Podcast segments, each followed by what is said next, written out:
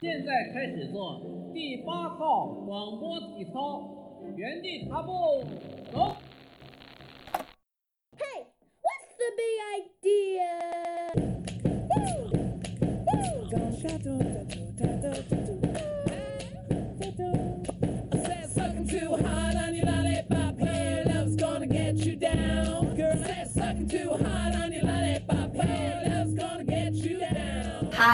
嗨，大家好，欢迎收听新一期剑桥第八套广播体操，我是主播谷歌，我是导演。我们好有节奏啊！哎呀，新的一期又到了，怎么样？又过了一周呢又过了一周，哎呀，这个日历翻的太快了。嗯，大家还记得我们上一期聊了什么吗？前情提要，啊，是什么？我们上一期聊了，啊上一期聊了，让我回想一下，一周以前的事情好久远呢，哎呀好。难想起来。哦，上次我们先讲了天气，然后聊一聊我们就最近都干什么？对扯扯个蛋呐、讲讲天气啊、意思啊，哎呀，还聊了哦，就就最重要的就是让大家帮我们推广一下节目嘛。啊，对对，就基本也就没没没什么。然后这一周我们主要干了一些什么呢？就是刚才回了回微信什么的，对啊，喝了喝水啊，喝了喝水，然后跟谷歌扯了扯淡什么啊然后一周又过去了。哎真快。然后主要是我我有一个奇葩同学，这同学吧特别爱买鞋，就是他的人生爱好就是买鞋，他有好多好多鞋，而且说出来你都不信他是个男同学。所以刚才我就瞅了一眼手机，发现他又买了两双鞋，基本都一样，都是黑色运动鞋，两双。哎呀，我就可能一双用来穿的，一双用来扔的。我觉得很有趣啊。上一期节目里头我们说到最近这个状态嘛，就是我上期节目稍微说了一下我最近在写论文呐、然后这个事儿。然后谷歌以及很多剑桥的本科同学，应该马上就要迎来剑桥非常非常，在我看来很大快人心了啊！就是 就是就是你们所谓的这个 tri triples，有笑有泪的 triple。对，就是你们整个的这个期末考啊。哎，我后来就想，他为什么管这东西叫 triples？我们已经在节目里说了两不不不，不，我是到了大三我才有了人生体验。真的吗？怎么回事？就是比如说，你想要上网去搜你的期末试期末试卷，啊，你如果直接搜 Cambridge examination，然后什么机制，搜出来全部都是英语，英语那个，对啊什么新概念的这种这种乱七八糟的，然后剑桥 A level 啊，剑桥 blah blah blah blah blah，对，然后它叫 triples，你上网去搜 triples，只有剑桥的卷子。我真的觉得，哦，我们两百年前的，我的两百年前的那些老师实在是太聪明了，已经预想到现在会有发生这种事情了，所以直接管它叫 triples。我觉得，哎，太有智慧了。所以说我们也很有智慧嘛，就剑桥和第八套广播体操组合在一起，只有我们一家。哦，那那那我们要等两百年后的主播来 跨来赞扬我们一对下那个那个那个，就普遍你们现在本科生都是一个什么样的状态呀？普遍的，普遍都是单身的状态吧？哦嗯，说话。啊，是这样的，就是剑桥呢跟美国又不太一样，跟中国也不太一样。中国是每年有期中考嘛，然后期末期期中考、期末考，然后每每个每年有两个学期，所以两个期中考，两个期末考。而美国呢，就是也是 semester 那样，但是每个 semester 选课又不一样，所以就他他他也会考两次。对，而且他有很多那个随堂的小 quiz，呃，他平时成绩也算分儿。对，然后有一些就啊直接 test 掉了。对对，而剑桥呢，它就是平时成绩基本都不算分，除了做实验那种没有办法笔试的，或者写 essay 啊对啊啊 report 的这种，就是需要花很多时间没法考试卷子的那种。呃，或者是像我们有一些卷子是 optional 的，所以它会在编你学完之后它就考。这种考试之外，它所有的考试，所有的东西都放在五月份我们年终大考 triples 三角凳子的时候才开始才开始考。这个这个这个在 triples 期间考的是大概能占百分之多少？呃，这个你看，像物理的话，我们前两年基本呃实验占百分之二十，二十。年终考占百分之八十，嗯，而有的数学卷子什么的没有实验的，那就年终考占百分之百，或者占百分之九十八，可能留个百分之二怕你骄傲，留个百分之二是那种 computing 的那种，什么意思？就是用程序来算一个什么东西啊。啊，呃，所以其实这个这个考试对很多人都很重要，但是有有一些挺奇葩的专业，比如说 architecture，就哦 architecture 呢，他们是百分之四十的在笔试上，百分之六十的在 portfolio，呃，就他们的 portfolio 是什么？搭个模型啊，用泥巴捏啊，用纸粘的，嗯搭个架子什么乱七八糟，做个手工，嗯，那个占百分之六十。你不能这么说，人家做手工，这不对。啊，呃，所以其实对很多大对大多数专业，因为剑桥比较 academic，它也不是很看重你的动手能力什么的。我我真是这么觉得，而且也不也不很看重 group work，嗯，嗯，所以就是他年终的成绩真的是会让很多人很有压力啊，而且呃，在剑桥他又不是很看重你平时都真的都干些什么，就是学你有很大自由度嘛。就就学不是学校的老师会很 care 你的成绩，啊，所以就导致其实考好试在对于你在 college 里面如何被老师对待是很重要的，。哦你是说 college 的那个 tutor 吗？呃，college 我们叫 DOS 嘛，Director 哦 of Studies。，OK。啊，Director of Studies，他会很很看重你的成绩啊。如果你成绩好，他可能一这一年也不会怎么说你啊，就就会经常跟你说啊，You will be capable of doing something。OK，鼓励一些什么？对啊，而如果你成绩不好，他就会不停的 warn 你，你知道你今年考得很差，你今年要好好学啊。就压力很大，是吧？对啊，所以说成绩在剑桥很重要，然后大家也都非常想考好，然后有没有那种一波流的同事？就比如说，一波流，这怎么听着听起来像我们上次讲围棋时候那啊个僵尸流？就是有一波流的这种，比如说就跟黄黄盖不是，我这 黄盖，我正想说黄盖，黄盖不是号称一一波流嘛，《三国杀》里面。嗯，就打一波就死了。对呀、就是黄盖玩的爽，怎么玩的爽呢？配一个那个谁，配一个华佗，然后配一个谁啊？刘备是吧？嗯，因为因为或者郭嘉嘛，对，应该应该配一个华佗，配一个郭嘉，绝了！就是刘刘那个黄黄盖上来一直亏亏亏亏亏，然后亏到两个血的时候开始砍郭嘉，然后郭嘉掉血了以后把牌给黄盖，拿到连弩之后一波流赢了，死了以后华佗给补逃了，是吧？好。虽然我没太听懂你刚才都讲了什么 有有人会懂的，啊，三国杀，三国杀。我我相信我们听众里头有人会懂嗯啊。这就是三国杀有个国战嘛，我之前跟他们学如何玩。我现在还不会玩国战，国战你就可以用双将。真的啊这么神奇。嗯，我觉得国战 等等等等，我们可以说回这个，一开始就停不下来了？说回这个考试行吗？啊，不要让大家发现我们真正的长处，我们不能不能把我们所有的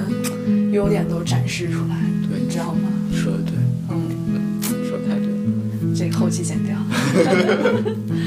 嗯，一波流就是什么？考就只平常考试前会写，嗯啊，然后考试一学习，然后就是年级前几名什么的，我觉得不太可能。你觉得不太可能？就首先，我觉得整整一年学习，你年级前几名都不是很容易真的？啊，因为毕竟大家都是就大家都是一波流上来的，对吧？就是对高中的考试，当然当然可呃当然可以了，那就那就那些现在拿 top 的人，可能高中的时候都是一波流，嗯，但现在一到这里，大家都是一波流了，那我觉得你再一波流就没有用了。哎，像你们学物理的这个 top 的这些人，你们一般比如说年级前多少，你们会觉得是 top 啊？哦，一般大家说的 top first，因为因为剑桥是分 first，呃，two one two two 和 third，嗯嗯呃，第一等、第二等上、第二等下、第三等。嗯然后大家，你看第一等里面可能有很多人吧，有百分之三十的人都是第一等的。那第一等它内部会再分 top 呃 upper 呃 high first low first，嗯，哦，高就高呃高的第一等跟低的第一等，然后高的第一等里面又有又有 top first，top first 就是说前五名的那些人。哦，OK，嗯，像我们物理系和物理系很多是被东欧的人占了，东欧的人因为，呃，欧洲很多去参加国际竞赛的那些人，他们会比较 prefer 待在欧洲，因为学费要便宜很多。哦，对，所以他们，呃，那就这一些是可能我我们这一代人里面那个全世界最厉害的那一帮。嗯那都都聚到这里来之后，他们就很容易就 top。但是我觉得再往后面来说，就是其实挺挺挺 doable 的，就就就第十左右的这样的名名字挺是个挺多的层次。OK，就有的时候是就不确定呗，有的时候是中国人，有的时候是别的。哦，再往后面我也不太清楚了，都都谁谁排对的。，有你都永远在这个 top top 是吗？呃，然后对啊，然后其实就是大家都在 compete，嗯，大家都很都很厉害，你你你永远学，就是其实对于大多数人来说，怎么样，你怎么多花多少时间在学习上面，其实都不过分，嗯只是看你想不想而已嘛。你如果觉得别的东西更重要，当然可以做别的事情。哎，就你刚刚说的那些年级前几的那些人，你在生活当中遇到他们，觉得他们是那种天才型人物？我觉得大家都挺挺聪明的，也就不太好说。但是可能有些人在这些方面，你觉得哇，他好聪明啊，但可能一放到别的方面，他也不一定很很强。对对，这样术业有专攻。哎呀，回到这个主题，上回说到这个导演马上就要推门进进到某一家博物馆里头。嗯，进到某一家博物馆里面，啊，我我选的这个博物馆在法兰克福啊，选的这家博物馆叫电影博物馆，这也是我第一次去以电影为主题的一个博物馆里面。这个国内我我知道是有这么一家电影博物馆，应该是崔永元最先牵头建立起来的，现在好像是在中传的中传的校园里，可能是啊、但是我从来还没去过，下次回国的话有机会挺想去看一下的。不过总之就是德国的这一家法兰克福这家电影博物馆是我去的第一家，而且它很有趣，它的博物馆区是在美因河的另外一侧。就是我去过好几个城市，他们城市的这个主城区的名字都叫什么什么什么 upon Main，就就是好像欧洲这个美因河，你你对它有了解吗？我不了解，我之前都没听过。对我也没听过，但是我上次去那个纽卡斯尔，就英国的一个城市，Newcastle，嗯，Newcastle，它的那个主城区也叫 Newcastle upon Main，好像是不是 Main M M E I N E M A I N 啊，反正就是某某某一条河。啊然后法兰克福也是 Frankfurt upon 一条河，啊对，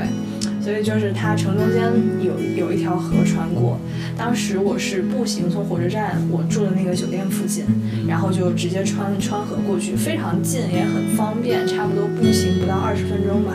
很惬意，就是火车站附近其实不远就是金融区，然后在金融区里头穿梭一下，看看上班族啊，看看帅气的德国欧巴啊什么的，啊，然后这不是长胡子的德国大叔吗？没有没有没有，就是说到这儿啊，我想说一下，就是街上的这个德国人。我我去博物馆之前先说一下这个，我发现这个德国金融区的这些男人，他们的穿着打扮跟跟伦敦金融区的男男人有一点不太一样。就是德国大叔，我觉得他们明显就是更加偏向于实用性一点。比如说，他们肯定要穿西装嘛，但是像德国大叔的话，可能就会西装外头套一个羽绒服，或者那个西装里头加一个挺薄的那种羽绒服的夹层。啊但是对英国的这些金融区的男男士来说的话，他们就喜欢，比如说在里面穿马甲呀，或者是套好几层这个似的东西，反正就是年纪大一点的就套呢子大衣，年纪小的就对，就总之都是对，总之都不不不没到上海，但是很都是很讲究的那种，一看觉 posh 得很很 posh。对，伦敦的那个就是很 posh 的感觉，啊，但是德国的那个大叔那个就是让你感觉，嗯，更偏向实用性，但是也觉得很精神，就有点不一样。我也不知道专业术语怎么说。嗯嗯，后来进了这家电影博物馆之后，这个德国的博物馆跟英国的是不太一样，或者说整个欧洲的博物馆，除了英国之外，好像很多地方都是要收钱的，啊都是要收费的。所以这是英国博物馆一个特别好的地方，就是英国博物馆几乎都不收费，我没去过有。我去过一两个有收费的，但是大部分有一些伦敦的 gallery 是要是嗯，但是钱都不是很贵了啊，嗯。然后当时去这个电影博物馆的时候，也是可以直接买学生票，也不是很贵，就几欧吧。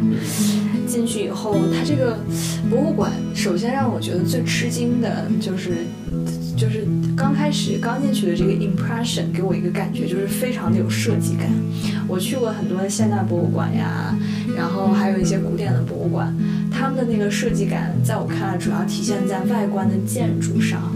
然后还有当然里头走廊啊什么的，但是它那个设计感是呃，那些博物馆的设计感是你从外头可以一眼看到的。但是这家电影博物馆的很妙的地方就在于，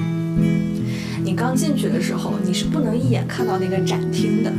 就是你顺着那个楼梯上去之后，你看到的就是一个很普通的一个长条形的房间，可能那个靠近窗窗户的边上摆着几个小圆凳子，就这样。然后那个房间的墙全部都是白的，在那个白墙上面有可能有两个门的形状一样的东西，上面有一个把手，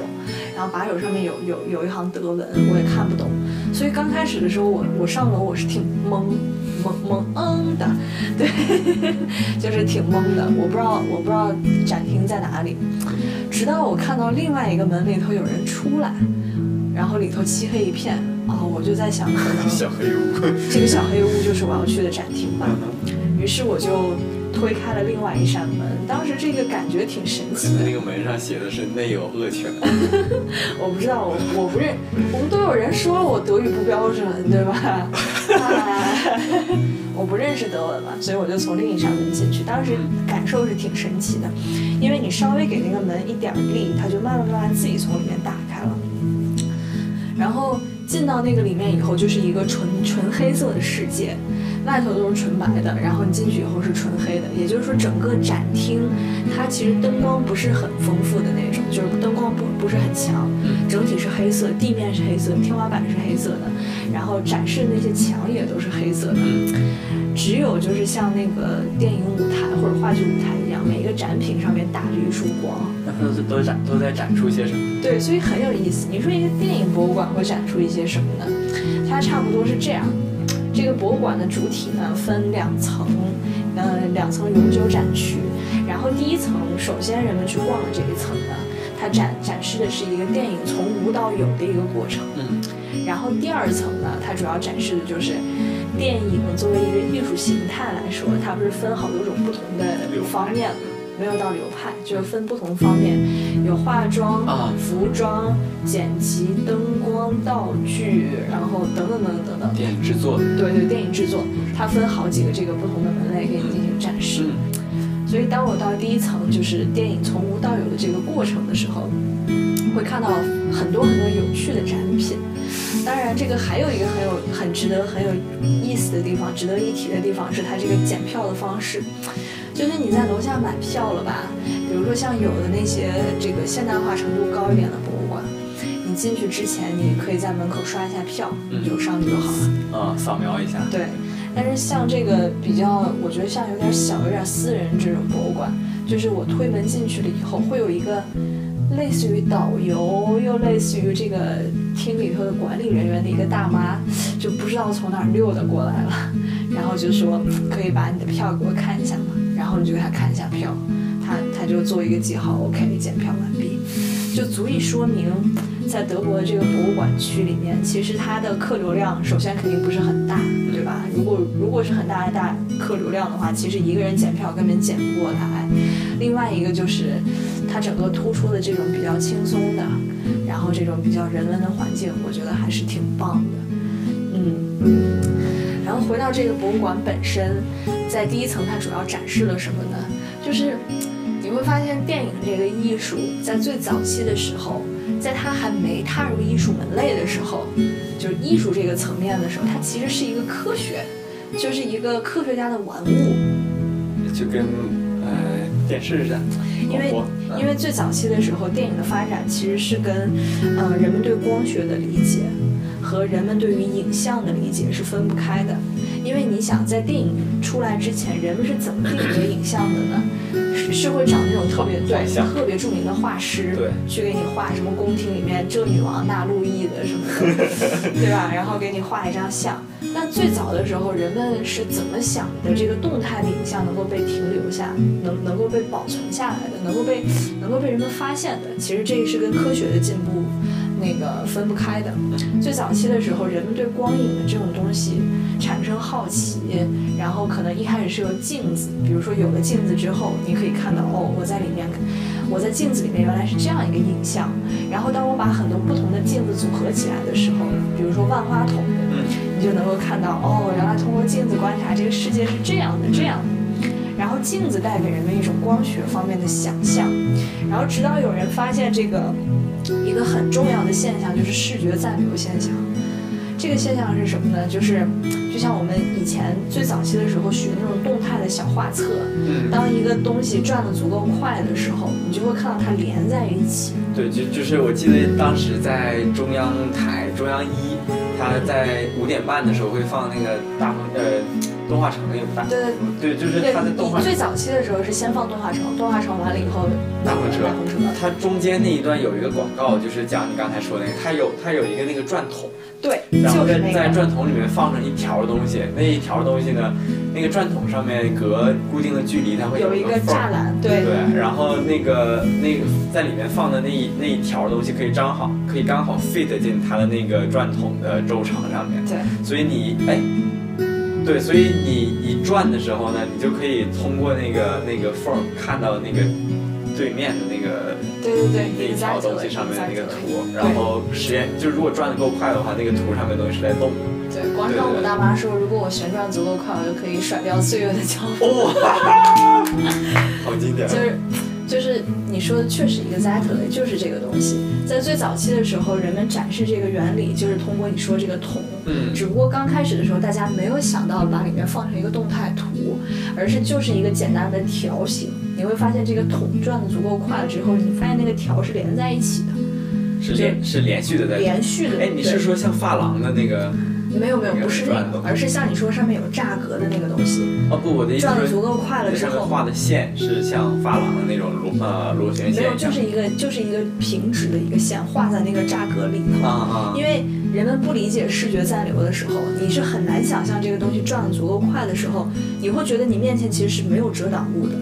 啊！你懂这个意思吗啊？就是说，其实它在这个嗯旋转的这个外头，它不是有隔一段时间有一个遮挡物吗？但是如果你转足够快的话，你就好像感觉这个遮挡物是不存在的。你更能看到亮的东西，是是是看到暗的是是是啊所以最早期的时候，其实这是一个光学的玩具，就是一个光学的发现。嗯直到有人呢，就把里面那个转筒，像你刚才说的这种，放成了这个图像，嗯就是一个图在连续变换的图像。对人们就发现这个东西转的足够快了以后，里面这个东西好像是动起来了，哎呀，好神奇呀、所以。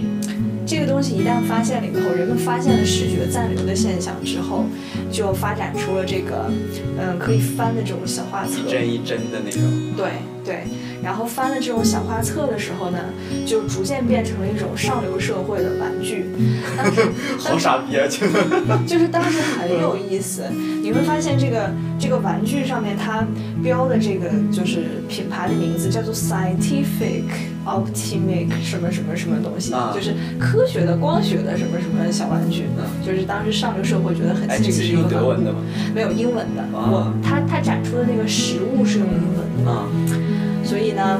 呃，就由这个原理，它衍生出了很多很有意思的不同的小道具。有的是这个直接你可以自己用手翻的，在博物馆里头它有这个现场可以体验的，有有三本小书，你可以自己在那边翻。还有的是用机器，就是机器代替你翻，是一个什么样的机器呢？就是就是你在想啊，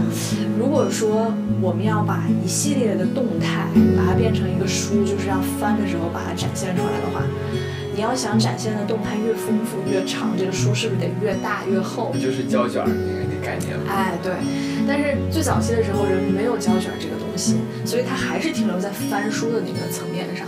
那么，当你想要翻的越多越厚的时候，你这个书变太厚，你人已经没办法翻了，所以你就把它从一个平面的东西变成了一个圆形啊，你能理解吗？就给它卷起来了。对，把它卷起来，然后这样的话，这个圆形的直径越大，那你就可以翻的东西就越丰富。对对对。对，所以当时的人们就发现了这么一个机器，发明了这么一个机器，就是你把这个圆筒的故事装进去之后，旁边有一个手摇的这个把手手把，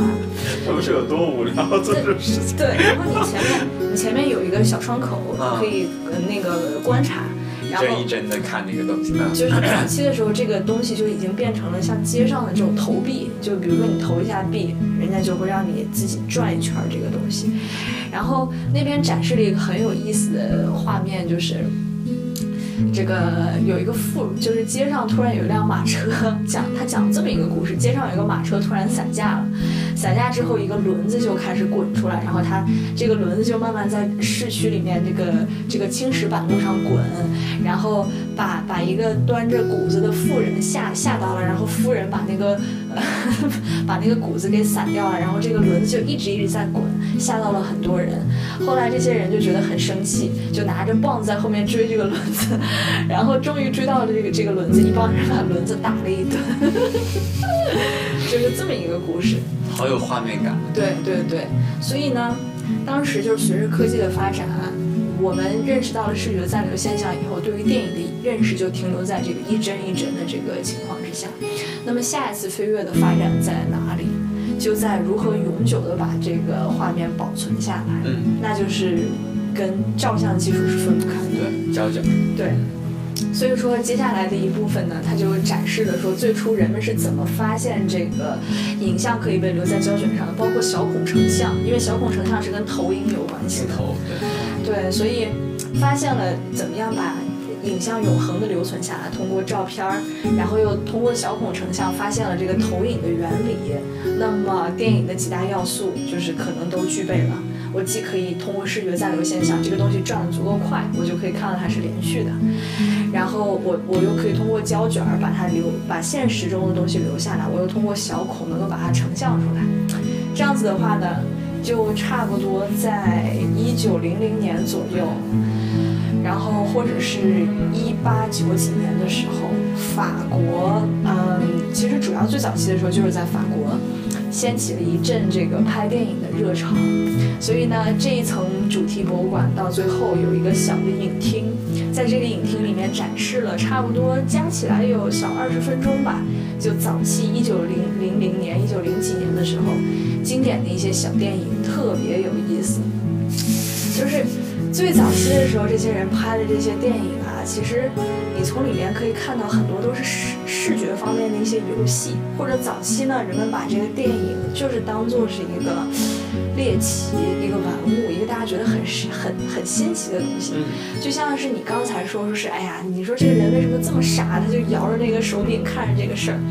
但是如果你要是想想那时候的人，他从来从来都没有想过说是在自己的眼前能够回放一个场景，一个动态的场景。我觉得就跟咱们现在看 VR 的那些啊 Exactly，virtual reality 对对，就像那天，对啊，就像那天微软不是发布了一个新的黑科技嘛？你有看到那个？叫什么就我忘了叫什么了，但是它其实那个科技就是在房间的四个角上装了四个高速摄像机，然后这几个高速摄像机可以跟，呃，比如说世界上另外一个房间里头也装这几个摄像机。哦三三 D 的，V VR 对啊三 D 的 VR，然后这时候当你戴上眼镜的时候，你这两个场景里的人可以实时互动，就是基本上你就可以觉得你这个人就站在你面前，只是你不能够实实切切的触摸到他。啊，而且这个场景最神奇的地方就在于，你整个这个互动完了以后，因为它是这个，它相当于是用几个摄像机帮你记录下了自己眼睛里头这种影像，所以你互动完了以后，整个这个东西是可以回放的。就是你把刚才这个互动的场景缩小了之后，比如说你你之前这个场景就是咱们这个屋子怎么大，嗯，然后你后面回放的时候把这个场景缩小，只放在这个凳子上，你就在这个凳子上观察。你是说全息吗？全息，真的是全息，就是把它放小了，你可以放到这个桌子上或者凳子上，从各个角度去观察刚才都在发生什么，我的动作是什么，对方是什么什么样，就相当于这是一种全新的记忆的保留方式。如果你要再想的话，就就有点像那个黑镜里头曾经描述过的一种未来的场景。就回到咱们刚才说的那个电影博物馆里头展示的那个时候人们的那种惊奇，包括早期电影带给那种感觉，就像我就像我们现在看那个 VR 一样，就那种感觉。早期的那些电影里头有一些很有意思的想象，有这么一个电影我印象非常深刻，就早期的电影差不多都超不过五分钟嘛，有一个是这样子的，就是。早期一些人呢，在拍电影的时候，他在他会尝试一些特效的手段，但是这些特效往往都是很低级的，都是都是跟那个物理胶胶卷方面如何组合、如何之间换是有关系的，他们不会有特别高级的这种后期剪辑的方式。所以有这么一个电影，它是讲这么一个事儿，就是在一个房间里头，有一个人呢，他他像一个马戏团一样，他先把自己的脑脑袋给弄下来。就是放在桌子上。这样的话，就相当于这个房间里有一个他本人，桌上放着一个他的脑袋，然后他就抓耳挠腮的，突然从侧面拿来一个充，就是打气筒。然后他就打打打打打，把自己脑袋的的打的特别大，就一直往自己脑袋里面充气，脑袋就变得越来越大。然后这个人就觉得，哎呀，好神奇啊！我要我要叫一个女女伴过来，跟他炫耀一下我这个新的技术。新的技术。然后然后过一会儿呢，就进来一个女的跟他一起进来，然后他就给他说，哎呀，你看我这个，那个时候肯定都是没台词的嘛，嗯但是通过这个肢体，啊对，通过肢体就演说，哎，你看我这打气筒多牛逼，然后我跟你说我怎么怎么操作啊，是吧？跟你说他头很牛逼，我为什么说说他系统他说整个这个过程很牛逼，他就给那个女的展示，然后不停的给自己的脑袋充气，然后这脑袋不是放在那个桌子上吗？然后直到最后脑袋变得越来越大，越来越大，跟房间一样大的时候就爆炸了。这这就是这个电影，电影讲的一个过程。哦，还有一个早期的小电影，讲的是这个有两个人去度假，然后开了一个车，慢慢这个车车车开开开开，前面有一个房子，但是他没有避开，所以这个车就直接沿着这个房子墙壁开上去了，然后越开越高，越他是怎么。拍的呢？我就是早期的一些特效的处理，它就是通过后期的跟那个胶卷之间的有一些物理方面的调整，嗯让你有这样的错觉。但怎么调整，它没解释，嗯我现在也有点想不通。嗯，就这个车就顺着墙壁往上开开开，最后开到天上去了。其实有点像那个姜文的《一步之遥》，就那那种那种范儿的那种感觉。我当时在那个那个那个呃小放映厅里面，把这些所有的他展示出来的早期电影都看了一遍，觉得特别有意思。好有意思真。的很有意思。然后接下来到第二层以后，它不就是有一些这个电影现在这后期制作的后期制作的对。啊啊，对，它除了像我刚刚说这些声光电以外，还有我们现在经常做的一些绿幕啊、三 D 合成啊什么的。在那个绿幕前面，你可以尝试自己被合成到几个不同的场景里头，有的是在海底的潜水艇啊，有的是在繁华大都市里呀、然后还有一个是，呃，你在一个类似于被这个核辐射过的一个 荒地里头，有一个巨大的蟑螂，呃，螳螂，然后你就那个螳螂的爪子都比你大，你就被那个螳螂逮来逮去的这个场景。所以总体来说，我觉得第二层不如第一层那么好玩儿，但是第二层更贴近我们的生活。对，然后第二层我觉得比较好玩的可能就是对光线，它有一个专门的光线的一个小房间，嗯。你进去了以后可以模它，然后它上面有几个场景的按钮，比如说特别 romantic 的呀，然后特别恐怖的呀，或者是一些经典的电影，你想模拟那个灯光的时候，你就摁一下那个按钮，然后整个那个光线的那个房间里头，它有好几个不同的大灯反光板，它就会根据这个场景调整你这个光线的布局。这时候你就坐在人家那个座位上，对面就是一个它模拟出来的屏幕，你就可以看到自己在这个光线下面是个什么样的状态。哦，我你跟你说的这个，我第一个反应是哇，这样的话我可以知道话剧的光都有哪些种类。啊、是。后来你说有反光板，哦，原来这个就是其其实电影跟话剧之间很大的区别。对对就是电影你只能看到它，呃，呈现已经呈现好的给你这个，对，对，呃，然后还有一些这个设备是你可以模拟剪辑啊，比如说有经典的这种电影片段，罗拉快跑啊之类的，你就可以自己把它剪辑好了，然后看剪辑出来是什么样子，就让你跟电影有一个互动和一个认识。嗯，总之我觉得这个电影博物馆是挺不错的，而且它这个设计会让你有一种很明显的感受，就是电影是一种造梦的，就是它是跟现实有一定的嗯不一样的地方，但是它又是起源于现实的，嗯。就是它这个博物馆本身建筑方面的设计也会让你有这种感觉，嗯，嗯，所以说这个博物馆还是去的挺开心的，嗯。哎，我其实挺好奇的，他们现在那些用胶片来拍东西的、来拍电影的那些人，嗯，是怎么样在后期来处理这些胶片，来加进去一些特效？这个我也不太清楚，但是我觉得网上肯定可以查到。但是现在不是都到了数字电影的时代了吗？最早胶片弄出来以后，他们有一个专门的词叫母带，是吧？嗯，然后这个母带是好像是放在防火的那种器材里面，嗯，然后有好几卷儿。早期电影放映员还是一个职业呢，不知道你有没有印象？那不就每隔十五分钟换一个袋子？嗯，可能是这样，但是具体怎么做我还真不太了解。它好像就有两个放映机嘛，哦然后你把两个都都对在同一个屏幕上面，哦，它每这个快完了就把那个打开。对，所以参观完了，真的是觉得科技是改变人类生活的，特别特别明显。我们对整个世界的认识，还有我们能够做到的这种东西，非常明显。然后第二天在法兰克福，我的好朋友也来了嘛，我们几个就主要逛了逛这个城市，而且第二天下雨，德国天气也不是特别好。呃，上午逛了逛城市，下午又去了一个博物馆，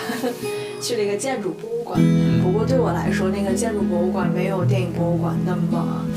震撼。对震撼，因为建筑博物馆里头更多的是展示一些这个呃建筑的草图啊、模型啊，就像你刚才说的这有的没的的一些模型。它是以哪里的建筑为主？以德国法兰克福的建筑为主，然后在其中的一层里面展示了一些世界上著名建筑的小的一些模型，然后还有一层是通过一个呃展示了人类聚聚居环境的一个变化，就是从最早期的时候，这个人可能就是在野地上面跑，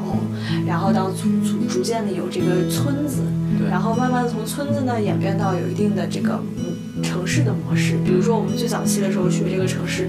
有典型的城邦，希腊的城邦和雅典的城邦，当时是什么样子的，它大概展示出来，然后慢慢慢慢变成城市，有一些典型的这个德国城市啊，欧洲的小城市啊之类的，类似于这样。这个跟建筑的 link 在哪里？因为这个就是建筑本身啊，嗯，就是，但是它就是因为有了这种建筑的形式，呃，怎么说呢？建筑的形式本身是人类社会文化模式的一个部分。有反应啊。对法兰克福这个城市呢，虽然它它是这个欧洲怎么说呢，数一数二的金融城市，但其实呢，它的繁华度跟上海啊、纽约啊，或者是美国的一些摩天很多摩天大楼城市很不一样的。因为法兰克福可能摩天大楼，我觉得看上去也就不超过十座吧，就是那种特别高的摩天大楼。主要还是金融区有几个摩天大楼，剩下都是那种比较典型的欧洲不是很高的那种房子啊什么的。嗯，对。啊、嗯，我觉得柏林可能有一些。我去柏林的时候，我觉得它那里就至少在我们住的那个旁边有一个很大的 shop 呃 shopping mall mall 呃 mall of Berlin。我觉得那个周围其实看就看起来还是挺挺 modern 挺繁华的一个地方。啊，因为我觉得，如果说把这个法兰克福跟纽约比的话，我觉得就其实挺没办法比的，就是整个的。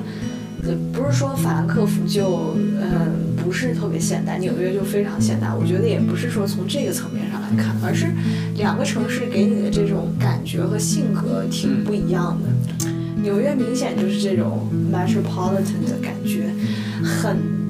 熔炉，世界各地的人干什么的都有，从乞丐到那种特别有钱的，然后从这个从事这个职业的到那个职业的都有。但是法兰克福的话，可能也跟我那会儿去快放假有关系，就是你会感觉他那边人种更单一一些，人们的生活更加安静平和一些，对。对，是这样子的，而且，而且我觉得很有趣的一个地方，是我在其他的英国城市没有发现的，就是法兰克福很多人骑自行车，而且它的那个城市规划很有意思，就是它的自行车道跟人行道是在一起的，就是像英国是跟车道在一起。对，英国的自行车道是跟机动车道在一起，但是法兰克福是跟人行道在一起。嗯其实我觉得跟人行道在一起还更科学一点儿。我荷兰也是这样。去阿姆斯特丹的时候，觉得它自行车，就是它很多东西都是为了为了自行车而建的，然后骑骑自行车的人也特别多，特别特别多。对对。而可能巴黎、呃伦敦就没有这样的。我听，呃听在伦敦生活的同学跟我说，他们在伦敦骑个自行车真的特别艰难，嗯因为没地方骑。对，而且过会儿又被又被这个车撞到，又过对就唉，就非常非常难走。是，我觉得像这种大城市，如果能有这种意识的话，还是挺好的。对嗯，对。那他们公共交通以什么为主？哎呀，我想一下啊，呃，在法兰克福啊，说到这个，法兰克福是有地铁的，嗯然后而且它那个地铁呢，怎么说呢？我可能在慕尼黑乘地铁乘的更多一些。那个德国的地铁分好多种不同的类型，嗯，我不知道柏林有没有地铁。柏林有，柏林的地铁还挺发达的。我觉得是的，我在柏林没怎么坐过公，我我我我我在柏林市区没怎么坐过公交车，嗯我是在它要去外面一些比较偏远的镇子的时候，在当地会坐他们当地的车。哦，就是这样。德国地铁啊、我也不知道我发音准不准啊，嗯。就是它有这么好几个不同的 band，什么什么 band，有的是 S band，有的是 U band，什么什么什么东西。的。嗯。然后这个 S band 和 U band 呢，分别代表不同的地铁类型。我这个在德国上学上了几年的朋友，其实有的时候也有点分不太清，嗯。就是有的可能是代表只在这个城市以及城市周围比较近的地方活动，然后有的到城市的远郊你。说是地铁？对地铁，然后就是 S band 和 U band 它之间的区别。然后也有的人说，也也有点分不清。反正有的时候它这个地铁呢，有的时候是在地底下走着，走着走着可能就上地上了啊。而然后它在地上的这个也有一些这个在轨道上面行驶的这个交通，就是在轨道上行驶的跟小火车一样。电车那种？哎，它是电吗？还是我不知道是不是好，哎呀，好像是电车。就是在上面有线？我真印象不太深刻，啊但是下面真的是有轨道的这种。啊啊啊！嗯，我觉得这个就是代替公交车吧，很多时候。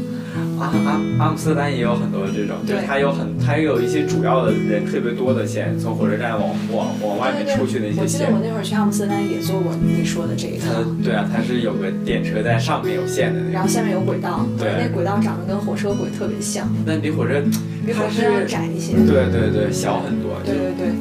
就对，就是这种车。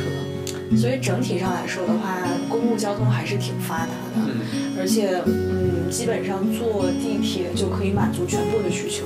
至少我在法兰克福和那个慕尼黑都是这样。就一般的话，我们几个人要么就是买团体天票，嗯团体天票差不多就是十二欧到十十三欧之间。嗯然后呢，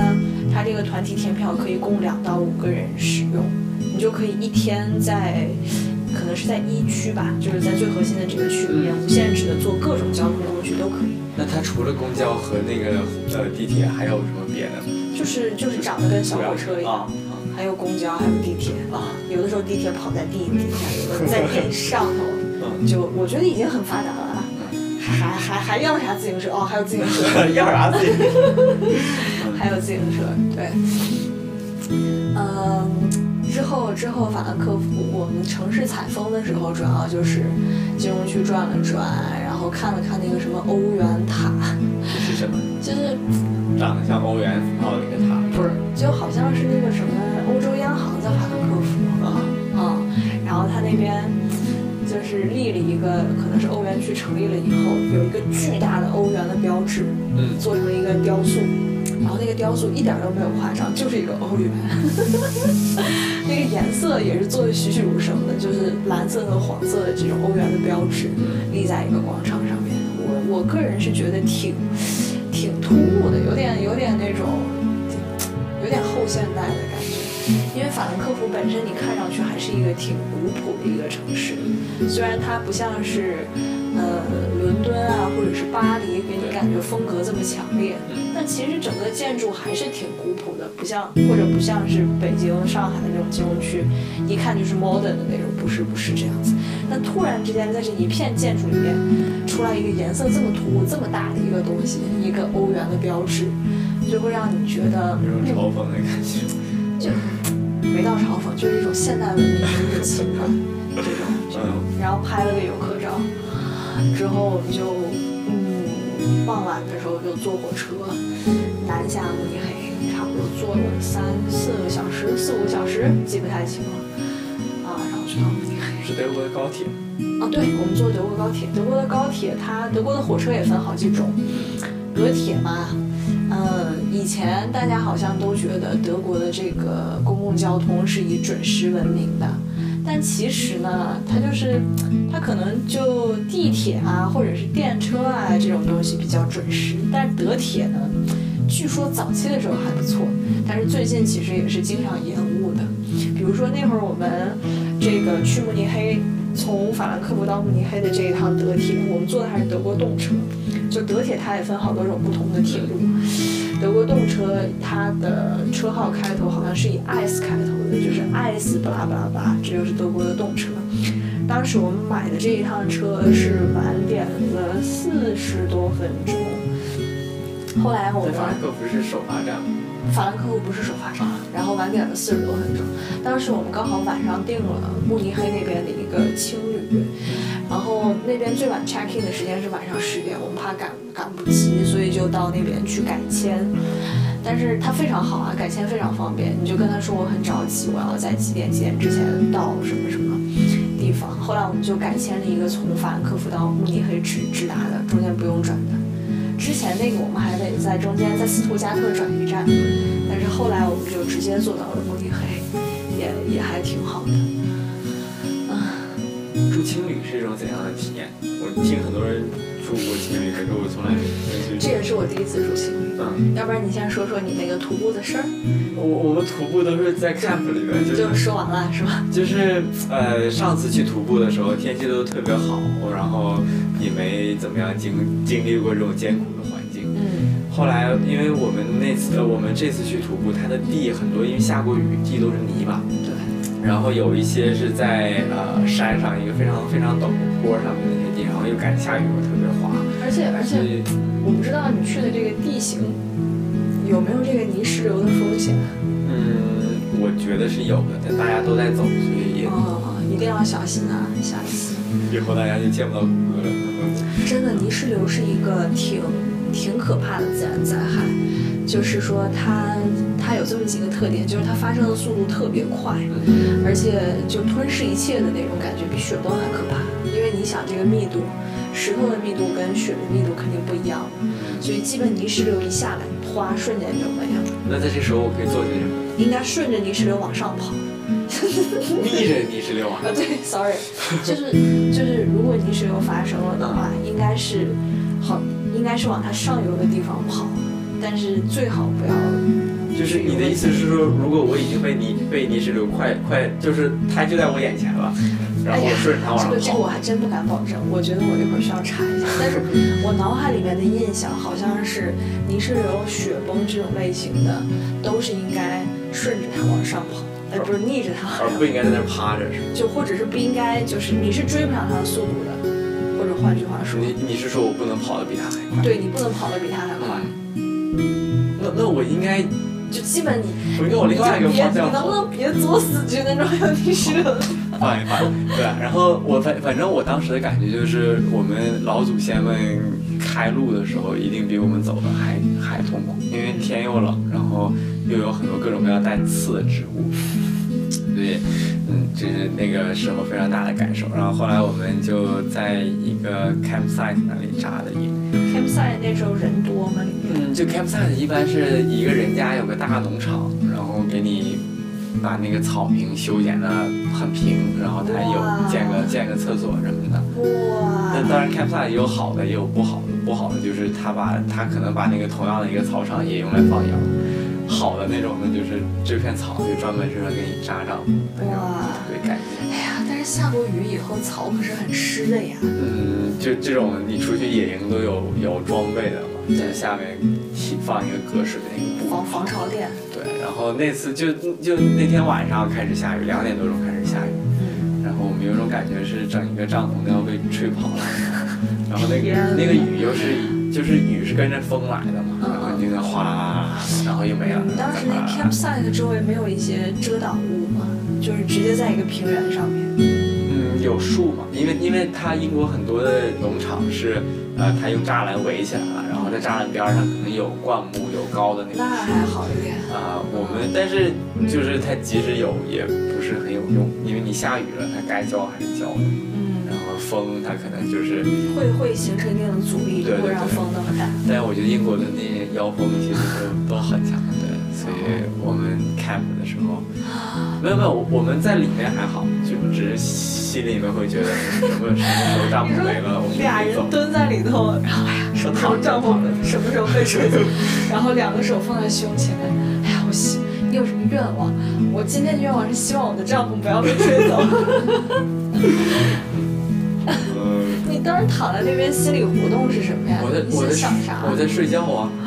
吹跑就吹就吹跑了，我要能睡着就睡着了，它湿只要不湿到里面就行。当时是晚上吗？你是两点多钟开始下雨的，我晚上两点多钟。对啊，你看，然后我们八点多钟可能就开始睡觉，啊，那你没有看星星啊？也我们帐篷还没有被风吹走，被风吹被风吹走了就可以开始看星星。谷歌，你会唱小星星吗？我我觉得野营对我来说最大的吸引的地方，应该就是看星星了吧。啊，是那个地方，因为镇子，然后我们真的那天晚上，我觉得那个是我见过最多，没有也没有最多。我之前在中国的时候，在中国的农村，可能还我特别特别小的时候，嗯，那个时候的星星是真的好多好多，满天都是星星。但是我这次去，基本只能看到一些比较重要的 可能我也我也不太懂，没有。是不是射手座里面有三个连着的，就是 equal spacing 的三个星星，然后上次好像是有人跟我说这是哪个座来着，叫什么大仙女什么星团什么的。哎，我还真有一个朋友是天文系的，然后把妹把妹高手，然后就是说，每次都说，哎，我们晚上去看星星吧，然后指着那边说，然后带你知道这三颗星。是大仙女什么什么阿尔法贝塔星座什么，哎呀，总之就是在那个环境之下还是不错的啊。好，呃，然后还能看到北极星八，就是有几个非常非常亮的星星。北斗七星这个是能是能看到，别的我觉得都叫不上名了，还有还有一些乱七八糟的小星星，就是，一边对，呃，本来我觉得其实出去野营最最吸引人的是野炊，你就是野炊啊？但是当我体验过一次之后，我才发现这跟电视上演的完全不一样，因为你们手艺太差了。不是就没什么吃的呀，一般是你看人家国外那个可以去打猎。barbecue，不是打猎，是事先你都在超市买好那种 好吧，嗯。半成品那种汉堡那种饼饼饼，嗯。啊，还有一些鱼什么的，还有一些热狗肠、嗯，玉米、金针菇，不是他们一般不是。对啊，就是这些东西弄好了之后，我也是有一次就是在在外头也在出了国之后嘛，有一次 barbecue，我才觉得他们这个 barbecue 文化真的是挺发达的，而且那个超市里直接可以买到炭，不知道你有没有买过？有有有啊，对，那种小炉子炭直接一摊开，然后那个现成的肉饼、鱼一烤，这个也有那种汉堡的饼，往里头一夹番茄酱。嗯，哎，好吧，还是这个他他要不要再买点 fish and chips？那那你们当时野炊是怎么吹的？哦，那是我们去苏格兰的时候野炊，这次没有野炊。去苏格兰的时候，就是他他有一个野野营专用的那种灶，非常轻的一个，然后你再去当地买一个气罐连在上面，还能买到气罐儿啊？因为有很多野营的人嘛，就像我们去吃韩国烤肉的那种气这么那种气 exciting 罐啊！，那那个气罐儿你用完需要还吗？用完就扔了呀。就它啊，是我觉得也。那那个很不环保呀！你用完怎么就扔了呢？那你看我我们还还在，哎，算了，没事，我 因为它可能有可以回收的吧，觉得那个气罐难道不是给人高压气罐，对呀、给人感觉就是很很结实，对啊对啊，可能也没有很结实。万一爆炸了怎么办？我们那我们那你就见不到我了。反正我们基本只要野炊就是在吃 pasta。但好好在好在帮我们煮煮 pasta 那个那个同学非常非常技术非常好真的？啊，他煮的帕萨也很好吃，然后再往里面放一整块五彩肉。不过你刚才说的烧烤那个，我觉得非常有意思，因为嗯，在东我我家在东北的时候和我家在广东的时候吃的烧烤就很很不一样，东北都是串起来的那种嗯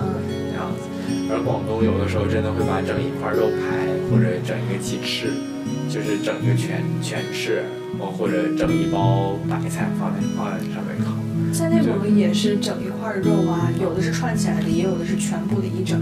整个翅放在上面烤。那你们的火是怎样的？嗯，有的是炭，有的好像是我也不知道哎，有的是炭，然后有的是煤炉还是什么，有的是酒精，酒精可能烤不熟，反正就类似这样。哦，那那你刚才说，然后还有木头，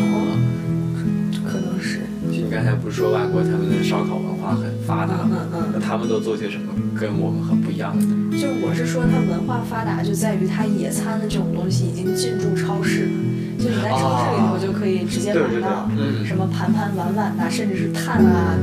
烤架啊，都很方便。对对对，而呃，我记得我在家烧烤的时候还要去专门的烧烤店里是呀。买腌好的那些肉，啊，而在这边 Sainsbury、Tesco 都有卖专门那种腌好的。肉，对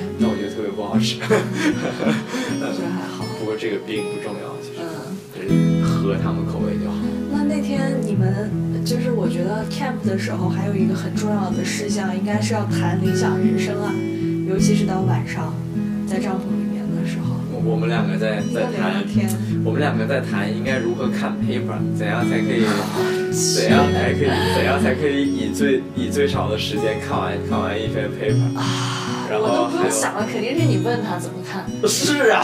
啊！你这个人真是，人家是学长嘛。哎呀没，有，我们也是也是没别的了，我们哎当时晚上都在看韩剧，啊，真的看看一个叫做《失踪的 M》，哦就是讲一个侦讲讲一个侦探型的，讲一个警察，一个从从美国回来的警察，一个前 FBI 成员在大韩民国刑警当中做做一个侦探，感觉好屌啊！呃，然后就讲这个人是怎样破破一个案的，他的那个节奏非常非常紧凑，那个电视剧我我就看了两集，嗯。就是呃这两集讲讲完一个故事，呃，然后这个他这个整他叫失踪的 M 是因为 M 代表 missing，我还以为 M 代表 S F 那个 M，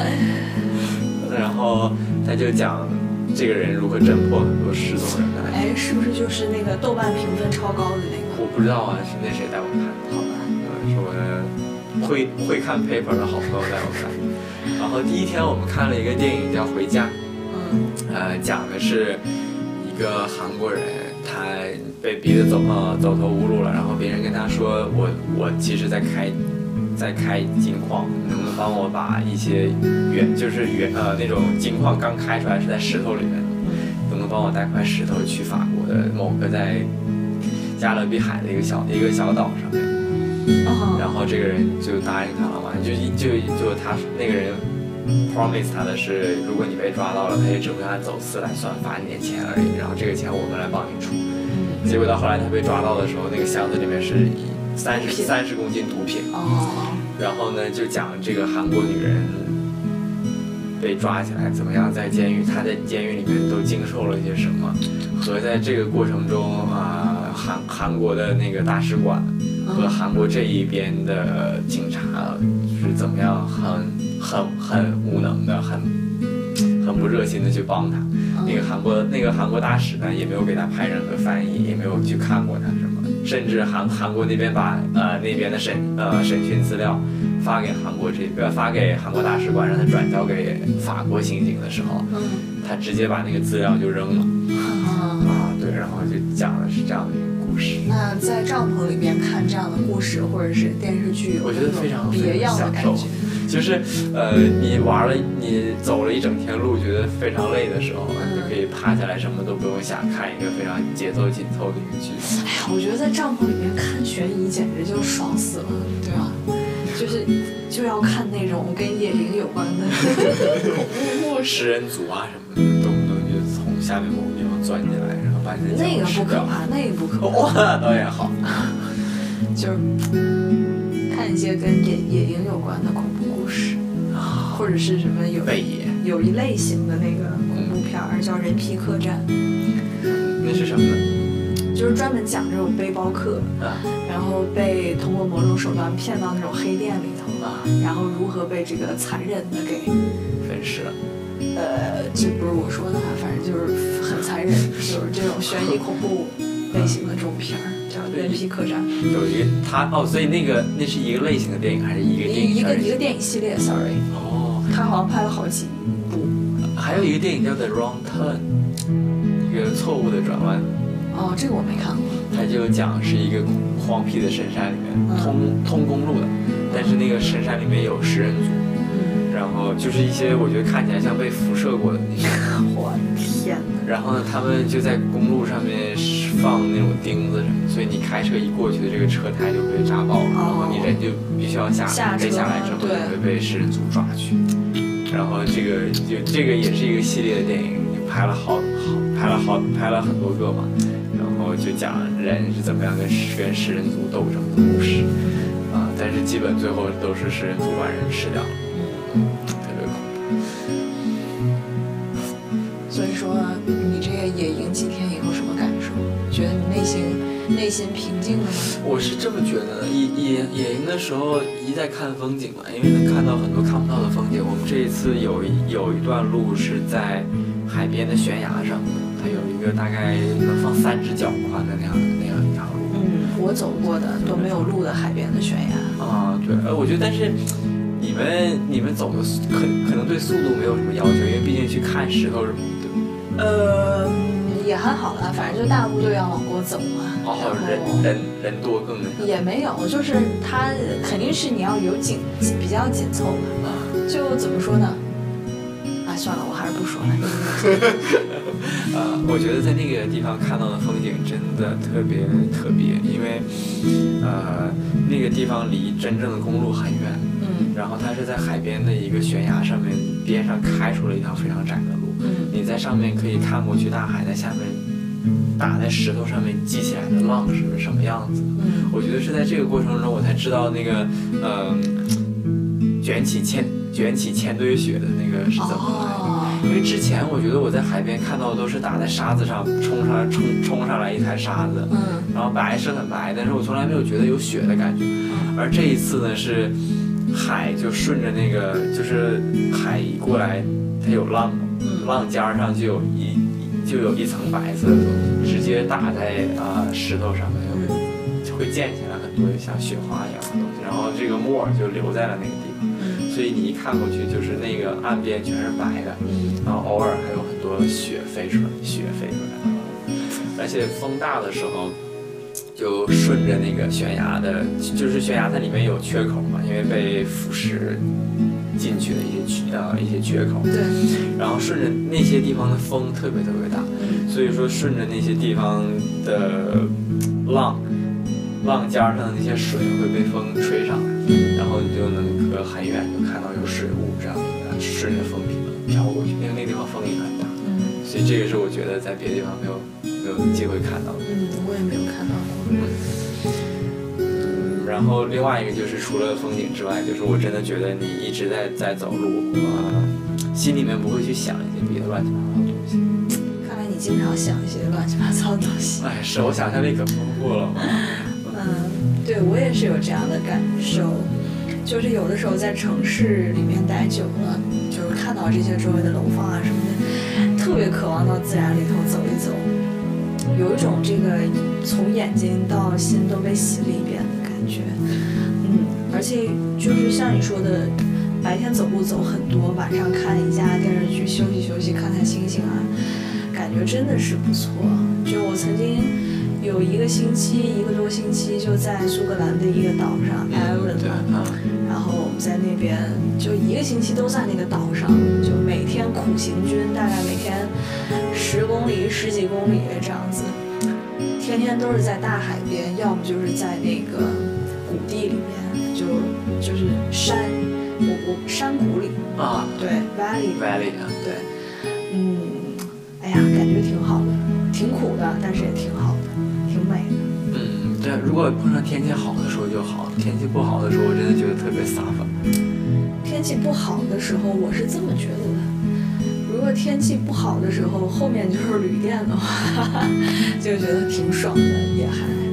就是天气不好的时候，你在外面站着，然后你看着那种好像在怒吼一般的大海，但是你后面不远处就有一个旅店，打不着，你打不着。对，对你你在海边站着嘛，你不会站太久，你不会不知道自己接下来去哪儿，或者担心自己露营地，嗯那挺好的。但如果说你这样天气不好，然后你担心晚上找不到露营地，或者是晚上会就就特别潮的度过，那真的很不爽。对，我觉得可可能很多时候整一个晚上都睡不着，特别痛苦的。我我们真的特别担心第二天会是那样，结果就去住店了。完 了，我我们我们到了慕尼黑是吗？但是我们这一期节目也已经时间差不多了。那我就把慕尼黑留到下一次，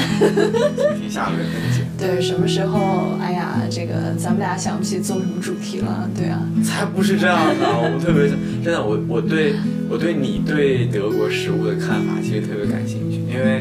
我觉得作为男生来说，德国食物是对对，打住，打住，打住，打住，我们可以就是把它放在一起嘛。对对，因为慕尼黑还没有聊，然后还有一些什么德国其他的什么东西，放在将来某一期，也许就是下一期，还有什么时候跟大家聊一聊。也许就是下一期，也许也许再也不会聊。呃，然后那个什么，就是上一期嘛，我们站在世界中心呼唤爱，这个希望大家多给我们一些关心和爱。这一期嘛，依然还是一样的，就是，呃，如果大家喜欢我们的节目的话，请一定通过各种途径帮我们宣传，宣，也不能说宣传吧，就是跟周围的人说一说，就是觉得还不错，什么什么什么的。分享。啊，然后多给我们点点赞，我们也是会觉得挺有动力的。嗯，对啊，不然的话口干舌燥，真是，哎，也挺好。什么鬼？啊，那这一期你还有什么想说的？这一期想说的留到下一期，德国食物，我们要去吃饭了。嗯，好，我们我们也差不多，时间到了。对，好，那这一期这样吧，好，拜拜。再见。